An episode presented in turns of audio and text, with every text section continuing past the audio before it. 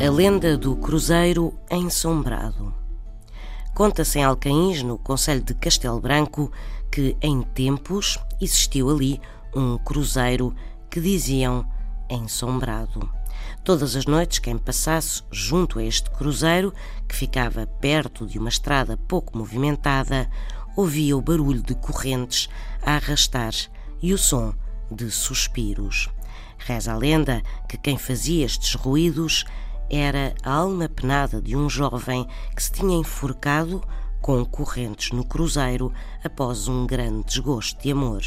Uma história muito triste, mas que ainda assim não deixava de afastar as pessoas da localidade do cruzeiro ensombrado ou mesmo maldito.